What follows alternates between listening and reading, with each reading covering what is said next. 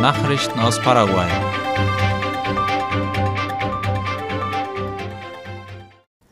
Das SEN hat im Chaco über 1000 Lebensmittelpakete verteilt. Mit der Auslieferung war am Donnerstag im Departement Boquerón begonnen worden, wie La Nación berichtet. Die Lebensmittelpakete waren an die Siedlung Laguna Negra im Distrikt Mariscal Estigarribia geliefert worden. Der Minister des Notstandssekretariats SEN, Arsenio Sarate, wies darauf hin, dass die Aktivitäten im Departement Alto Paraguay fortgesetzt werden. Sarate erläuterte, dass der Katastrophenschutz derzeit zwei Arbeitsbereichen Vorrang gibt: die Bereitstellung von Nahrungsmitteln und den Zugang zu Trinkwasser. Eines der wichtigsten Projekte zur Entwicklung des paraguayischen Chaco sei die Einrichtung eines funktionstüchtigen Aquädukts, so der SEN-Vorsitzende. Landesweit sollen morgen Lebensmittel in Supermärkten gesammelt werden. Es ist die 19. Ausgabe dieser Lebensmittelsammelaktion, die von der Stiftung Banco de Alimentos jährlich durchgeführt wird. Laut Ultima Hora beteiligen sich an der Aktion über 150 Supermärkte und über 1500 Freiwillige. In diesem Jahr sollen über 50 Tonnen Lebensmittel gesammelt werden, die dann an Kinder- und Seniorenheimen und Suppenküchen gespendet werden. Mit der Sammelaktion versucht die Stiftung dagegen anzukämpfen, dass überschüssige Nahrungsmittel in der Mülltonne landen. Die Regierung reglementiert die Verwendung von Fußfesseln. Heute hat Staatspräsident Santiago Peña das Dekret Nummer 466 unterzeichnet. Es reglementiert die Verwendung von elektronischen Fußfesseln oder Armbändern, die zur Kontrolle von unter Hausarrest gestellten Personen dienen.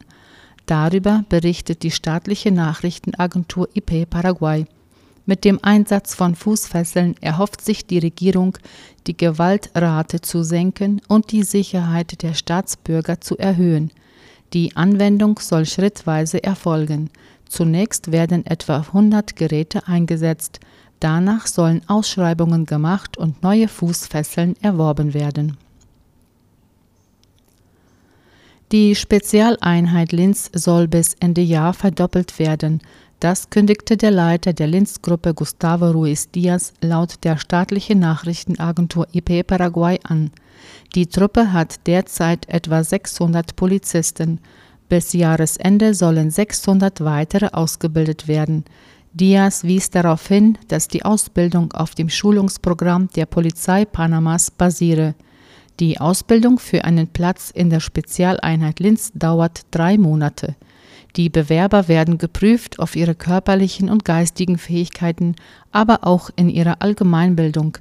Derzeit erhalten die Einsatzkräfte ein Training in Wiederbelebung und den korrekten Gebrauch des Defibrillators bei stillenden Müttern, Kindern und Erwachsenen. Wer sich für einen Platz in der Spezialeinheit Linz bewerben will, muss Polizeibeamter sein und die Polizeiakademie absolviert haben. Das Eintrittsalter ist zwischen 22 und 25 Jahre.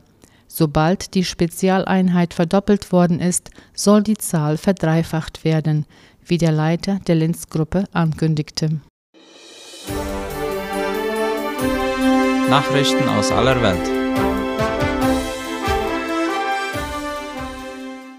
In Argentinien sind Banken wegen angeblicher Dollarabflüsse durchsucht worden. Etwa 157 Unternehmen sollen angeblich 400 Millionen Dollar aus dem Finanzsystem abgezogen haben, wie die Deutsche Welle schreibt. Zudem wurden 18 Banken durchsucht, weil sie angeblich Einfuhrvorgänge simuliert und 400 Millionen Dollar ins Ausland geschickt haben sollen. Diese Unternehmen haben aber anscheinend nie wirklich etwas importiert. Das geht aus Informationen des Leiters der Generaldirektion der argentinischen Zollbehörde Guillermo Mechel hervor. Die argentinischen Behörden führen regelmäßig Razzien in sogenannten Cuevas oder illegalen Wechselstuben im Zentrum von Buenos Aires durch, die mit dem von Argentiniern und Touristen gefragten informellen Dollar handeln UN wollen Angriff bei Kupiansk in der Ukraine untersuchen. Nach dem verheerenden Angriff nahe der ukrainischen Stadt Kupiansk sollen Experten der Vereinten Nationen am Ort Spuren auswerten und Zeugen befragen. Darüber schreibt die Deutsche Welle. Die Sprecherin des UN-Hochkommissariats für Menschenrechte Elisabeth Trossel sagte, ein Team sei bereits auf dem Weg in die Region Kharkiv. Dort waren am Donnerstag mindestens 51 Menschen durch Beschuss getötet worden. Rund die Hälfte von ihnen habe ausweislich von Fotos und Videos Zivilkleidung getragen, hieß es. Zum jetzigen Zeitpunkt sei es schwer, mit absoluter Gewissheit festzustellen, was passiert sei, so Drossel. Es deutet jedoch alles darauf hin, dass es eine russische Rakete gewesen sei, sagte sie.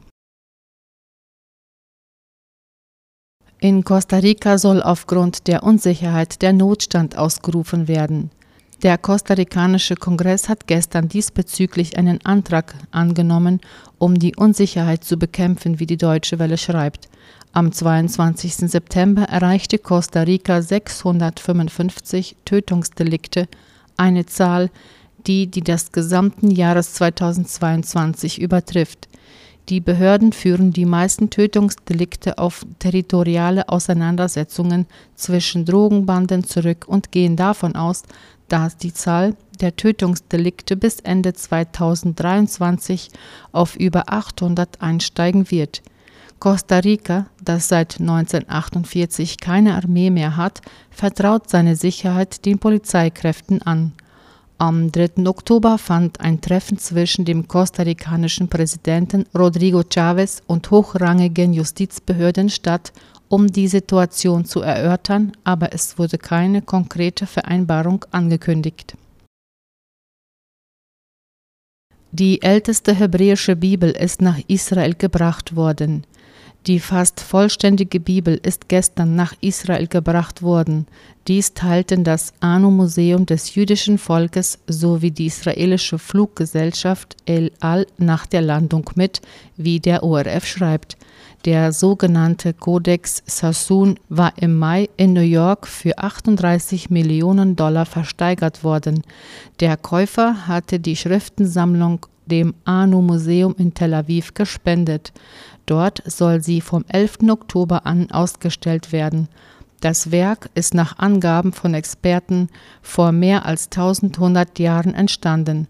Zeitweise gehörte es dem berühmten Sammler religiöser Schriften David Salomon Sassoon, nach dem das Buch auch benannt ist.